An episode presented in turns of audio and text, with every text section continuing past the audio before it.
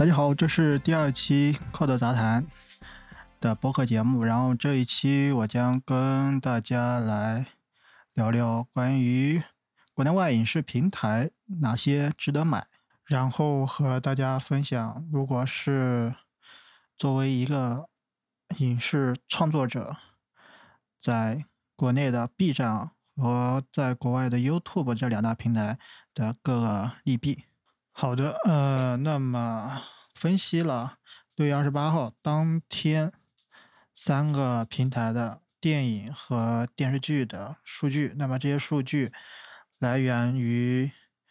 三家平台的各自的片库，然后通过数据抓取的和清洗分析，然后得出以下的这些数据相关的内容。那么从数据分析来看，我们先说电视剧，电视剧这块的话。三家的总差异并不是很大，然后，都爱奇艺的总量基本在三千多，然后爱腾讯这个是需要单独讲的，那么我们后续再说。那么我先说一下总量，它的总量基本在七千六百多，然后优酷的话在三千四百左右，然后的话，那么。我说一下，先说一下腾讯。腾讯在其中的片库里面，数据中有将近一千七百多部，其实是预告片。那我们减去预告片的数量的话，它其实只差不多有五千七百多，是一个正片内容。好，然后我们通过会员和免费的数量来看。分别来看的话，爱奇艺的会员内容其实差不多是六百六十多，然后免费的差不多是两两千四百多，也就是说，差不多是四比一的这么一个比例情况。然后说腾讯，腾讯的话，呃，它的腾讯的。会员可看的电视剧基本在七百六十部，然后其中就是说，你如果是会员，你还是需要付费的话，在二十多部，然后呃，它的免费的总量是达到四千六百八十多，然后我们来看一下优酷，优酷总量基本在三千四百多。然后它其中的 VIP 可看的是一百九十多，然后如果它有单独付费的话，其实可以基本上我看是可以忽略不计。然后它的免费数量是在一千七百八十多部。那么我在最后总结一下这这三家平台的资费相关类型的一个数据，爱奇艺是。六百六十多的收费的内容，而免费的是两千四百三十。啊，腾讯的话，收费内容是在一千二左右，然后免费的占是四千六百八十多。然后优酷收费内容是七百二，然后免费的占两千六百多。那么我来通过年份来看，那么我的分类是基于每五年来记一个。单位，然后来看它的数量。我们来看爱奇艺的话，爱奇艺二零二零年到二零一六年，然后是包含二零二零年和二零一六年，以此类推。然后它的这一个时段的电视剧总量是在一千一百八十度，而它在二零一一年到二零一五年的电视剧总量占在六百七十多部。然后在二零零六年到二零一零年，它的数量在六百三十多部，然后零一年到零五年是四百多部。那么在两千年前，占量是一百八十部。对，然后我们来看看腾讯，腾讯一六年到二零年的电视剧总量是在一千一百七十部左右。一一年到一五年的总量在一千四百二部左右，然后零六年到一零年它的总量是在一千四百部左右，然后零一年到零五年它的电视剧总量在一千部左右，然后两千年前的差不多是六百六十部左右，然后优酷，呃，优酷一六年到二零年是九百部左右，一一年到一五年的总量是在八百九十部左右，零六年到一零年的数量是九百三十部，零一到零五的话是四百八十左右，两千年之前是占了两百多部。从这个年份的一个数据来看，如果你要看新的电视剧的话，其实还是腾讯会比较多一些。然后爱奇艺会偏少，但是爱奇艺一六到二零年的这一段其实跟腾讯的数量差不多，这就是基于年份的一个数据分析。然后如果你要看比较老的，比如说两千年之前的，可能还是得腾讯啊。然后我们来看看地区的一个分类的一个情况。那么电视剧内地爱奇艺的话，在两千九百三十部左右。如果是美剧的话，在六十多部，泰剧四十多部，中国台湾在二十多部，日剧在十几部，韩剧也差不多只有十几部啊，就这么一个分类。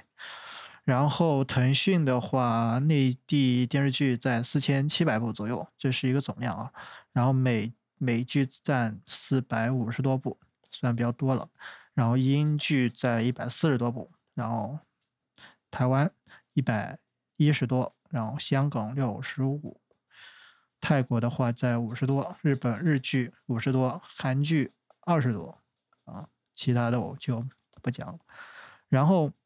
我们来看看优酷，优酷内地差不多是三千两百多部，然后英国英剧三十多部，泰剧三十多部，日剧三十多部，台台湾剧三十多部。香港剧二十多部，美国的十部，这个就优酷可能就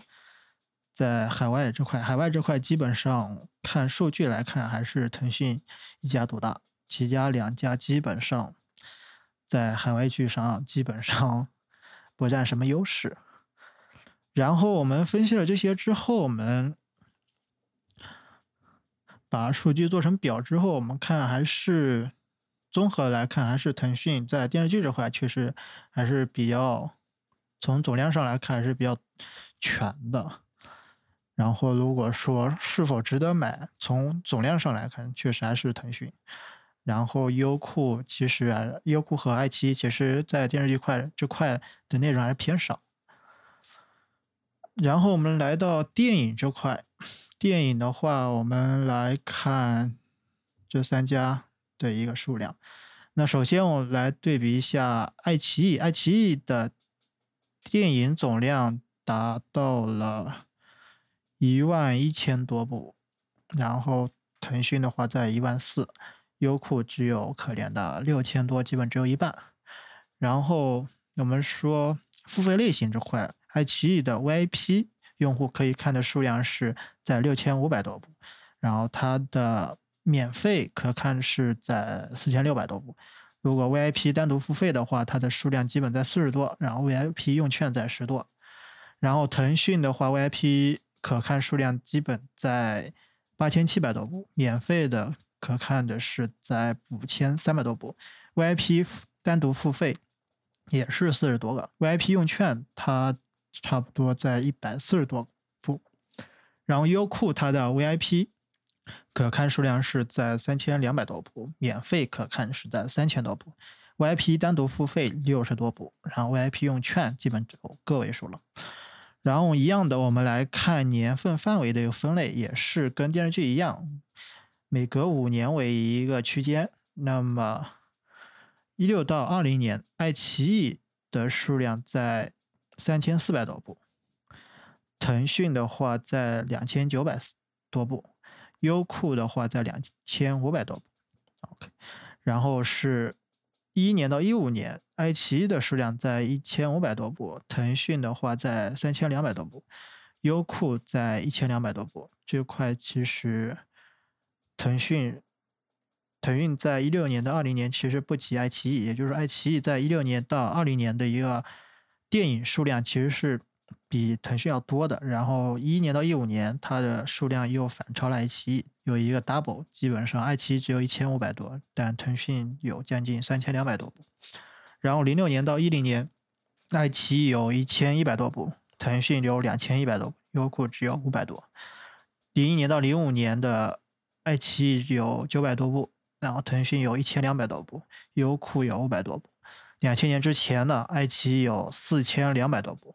腾讯有四千八百多部，优酷只有一千四百多。那么从目前来看的话，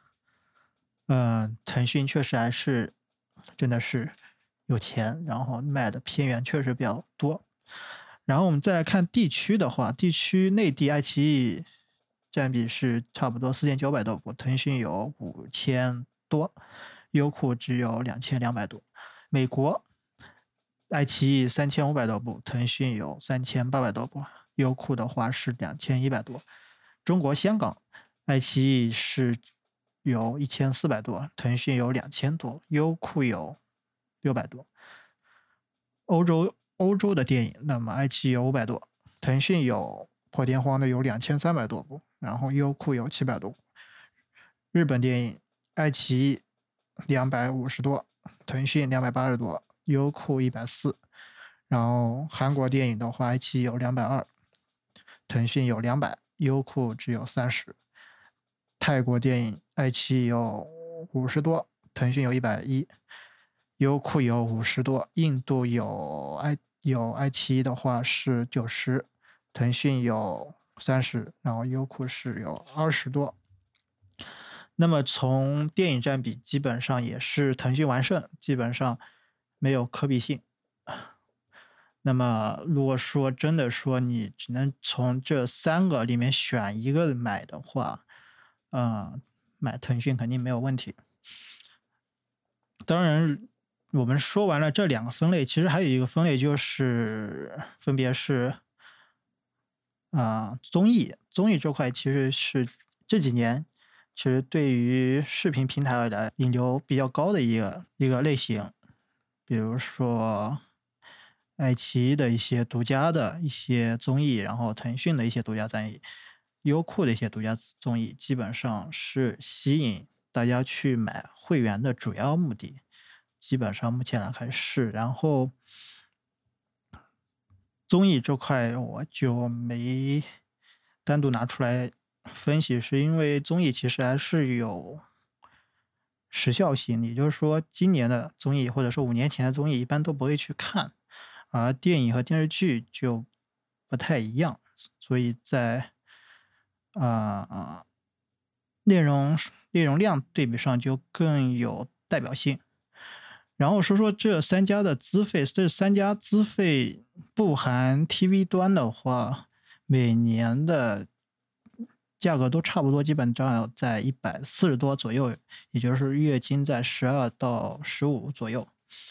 但是呢，你如果碰到他们的打折，比如说六幺八、双十一、双十二等等，他们的费用基本上在九十多，或者说可能有更低的，也就是说月均差不多八块钱。那么还有就是说一些联合会员能把这个价格可以打到更低，可能就不到一个月五块钱左右，你就能 看这个平台的。各种内容，嗯，那么我们来说完国内的这三家比较大的，然后我们再来说一下其他两家，一个是最近崛起的哔哩哔哩，然后另一个是芒果 TV。那么芒果 TV 其实会员的价值意义其实不及，比如说腾讯、爱奇艺这些大的内容平台，但它其实。买它基本上是看它的自制综艺会比较多，所以说它其实之前的单价其实是比较低的，也就是说它可能之前我看它活动一年的费用最低最低也是差不多有到六十多一年，也就是说你月均差不多六块钱。你就能买它的一个会员，然后它还有跟其他平台合作的联合会员，其实也能干到最低，可能最低你能三块多一个月，你就能看芒果 TV 了。嗯，如果你是重度芒果台的粉，那基本入手没问题啊。然后再说 B 站，B 站这块一个，一是它是一个，它跟其他几家平台不一样的是，它的主要内容是 UP 主自制的一些视频，那这些视频其实是不在会员里面的。它是不在会员，也就是说，它的会员基本上也是跟其他一致，是它代理的电影、电视剧，还有一个比较大的是它的一个纪录片这块。那么我大致分析过，基本上 B 站因为与 Discovery 等等一些国外平台的一个合作，它的纪录片纪录片的数量比其他，比如爱奇艺、腾讯、优酷加起来的纪录片内容。数量都要多，应该我记得应该在六千多部，而爱奇艺、腾讯、优酷加起来应该只有三四千，对，就是这么一个比例。如果你是一个重度纪录片爱好者，其实可以买 B 站的一个会员，嗯，我感觉就可能就比较划算了。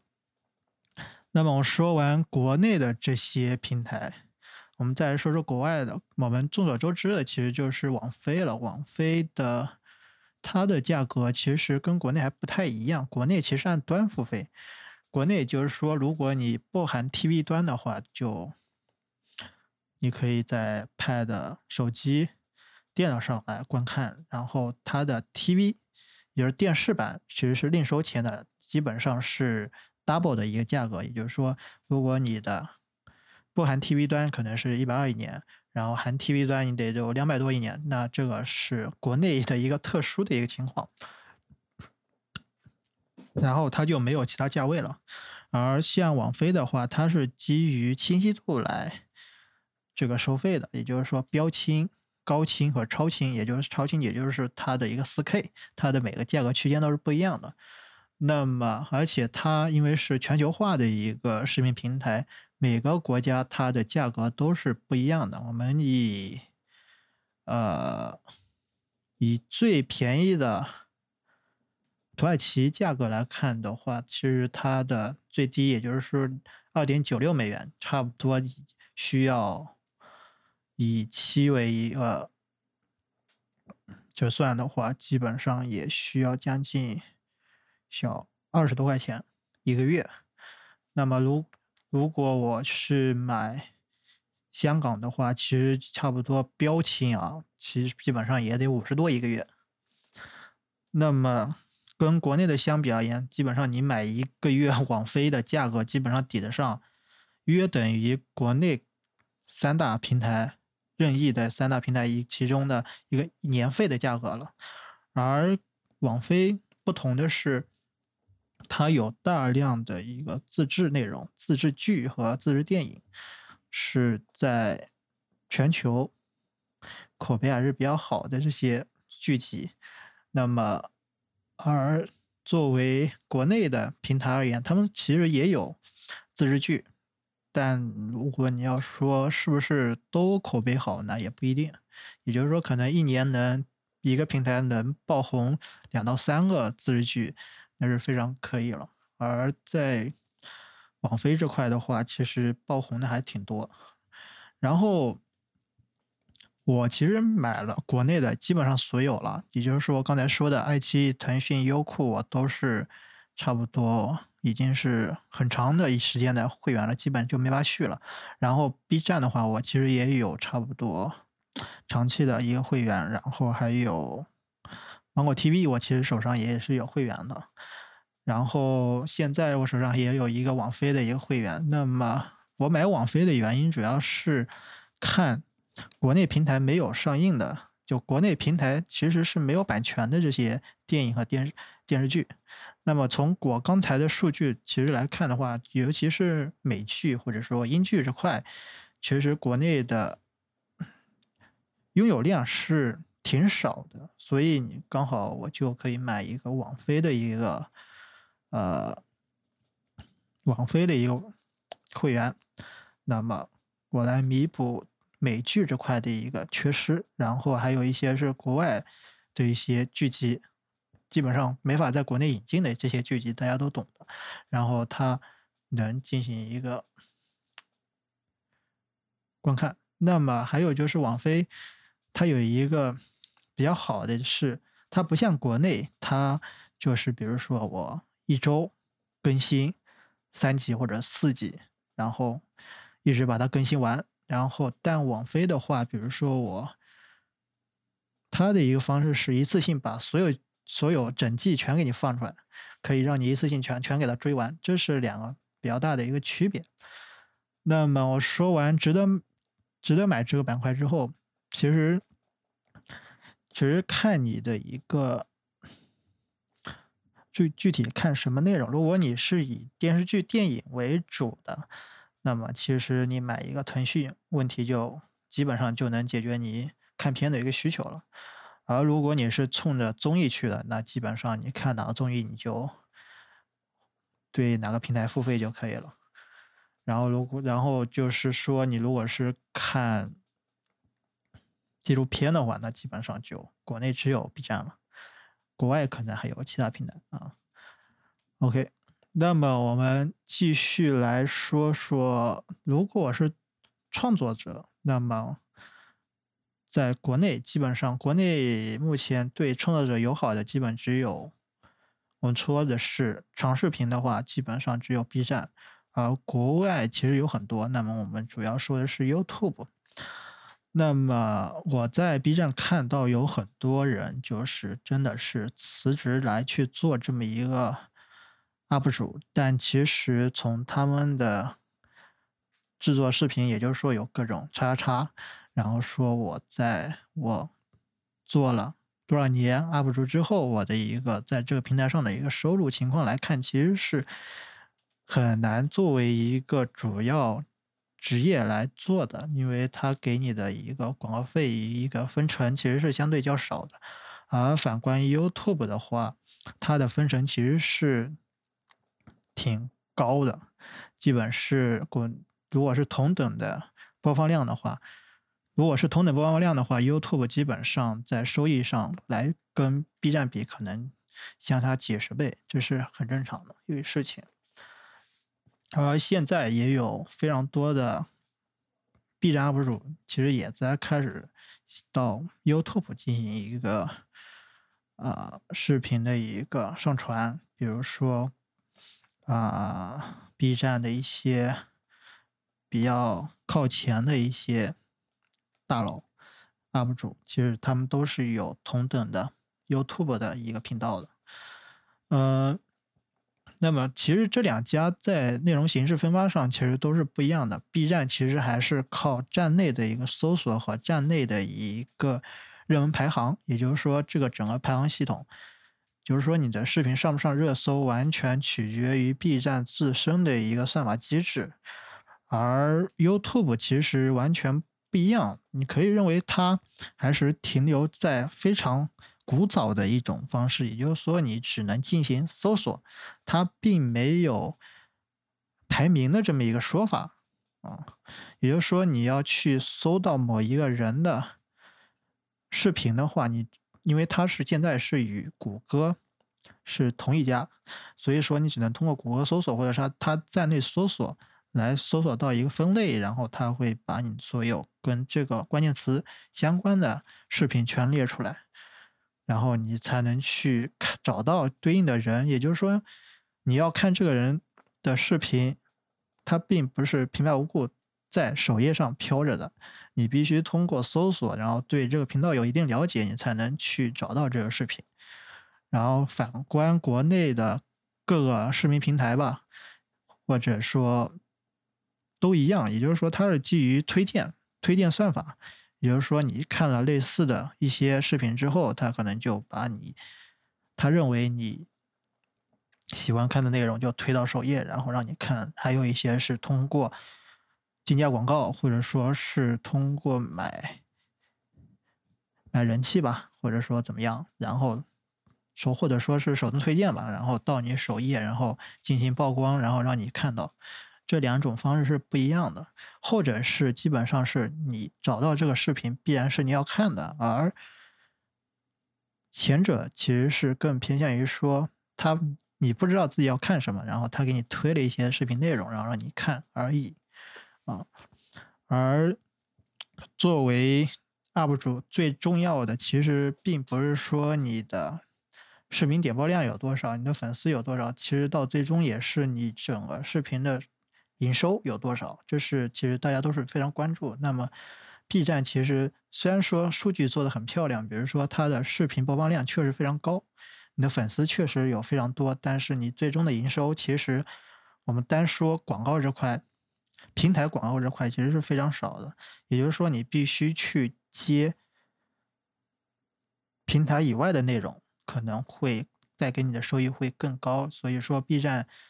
在 UP 主营收这块其实还有一个中间商，也就是说，比如说一些 MCN 机构来签 B 站的一些 UP 主，然后给他让他做广告，然后来进行一个收入。那么这块其实是 B 站 UP 主更多的收入来源，而并不是依赖于平台。而在 YouTube 就不一样了，YouTube 基于谷歌的整个广告系统，其实能得到非常多的平台广告的一个曝光与推荐。也就是说，你可你完全可以把你的视频当做广告进行一个推广。而 B 站其实是没有这种机制的，也就是说，B 站基本上你只有你的各项数据达到平台的推荐推荐标准之后，你才能到首页，或者说有一个很大的曝曝光。而 YouTube 呢，基于后台算法和后台的一整套完善的广告系统，基本上能，即使你只有几百的一个播放量，它也能通过合适的一个。嗯，广告的一个曝光手法，来让你的视频进行一个曝光，然后有人来观看你的视频，然后来进行一个订阅等等。那么收益也是一样的。比如说，你是一个几千粉的一个 YouTube，然后的一个频道作者，然后你每个视频基本上只有几百个。如果你的数量比较多的话，其实你的收入还是比国内的任意平台要。好的，嗯，关于 B 站，其实它的整个收益，我们现在来看的话，其实并不以我们说的资源收费这块为主，它其实整个收益还是靠它的游戏产业来去拉动的。所以说，视频这块，B 站其实还有很长的路要走，因为它毕竟是。之前是借鉴的 Nico Nico，那么 Nico Nico 在最近的几年里，其实它也不是很好。它其实它的整个推荐也是一样的，也就是说你的视频的整个数据达到了它的首页触发标准之后，它才会给你推。然后如果你是这个平台的大头的一个流量用户。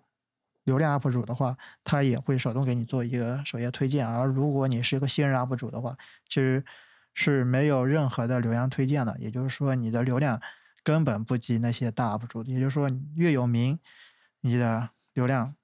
曝光越多。而你是一个小萌新的话，在 B 站其实是很难进行一个生存的。尤其是现在 B 站的整个氛围是很难让新人 UP 主来。有快速的一个成长，那么 YouTube 其实 YouTube 在前期可能也差不多，但是你如果坚持的话，还是有一定收益。在 B 站可能就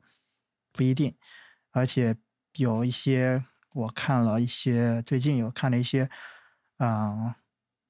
几年的一个 UP 主，他的一个他有些就已经不在 B 站进行一个上传，因为他在 B 站的整个收益其实。非常之低，基本可以忽略不不计。而在 YouTube 其实有一个更可观的收收入，那么其实可以完全不用再管 B 站，然后专心去做 YouTube 这块的运营，其实就可以了。然后关于视频平台这块，其实呃没有太多要跟大家分享的。主要就是把这一期给录了，因为这一期已经拖了挺长时间的了。这一期从六月底开始说有这么一个内容形式题材，然后进行数据分析，然后各种倒腾了将近小半个月，然后最近才啊有这个时间来录这一个内容。好，那么我刚才前半部分提到的国内三家平台的一个数据的一个，我做了一个数据的表，那么可以关注我的公众号 “code 杂谈 ”（c o d e 空格 z a t a n），然后关注了之后回复“国内影视平台报告”这几个关键字之后，你就能获取到这份报告的图表数据，然后你可以。看着图表，然后按序来进行你的一个购买。好的，那么我们这期就这样，然后也没什么要跟大家分享了，就这样吧，再见。